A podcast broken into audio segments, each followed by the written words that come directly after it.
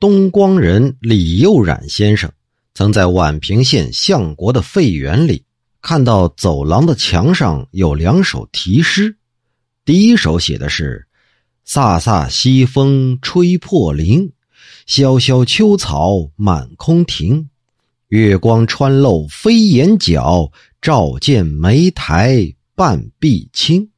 第二首是。耿耿书心几点明，银河有时片云行。凭栏坐听桥楼鼓，蜀道连敲第五声。这两首诗的字迹啊是暗淡无光，看样子不像是人写的呀。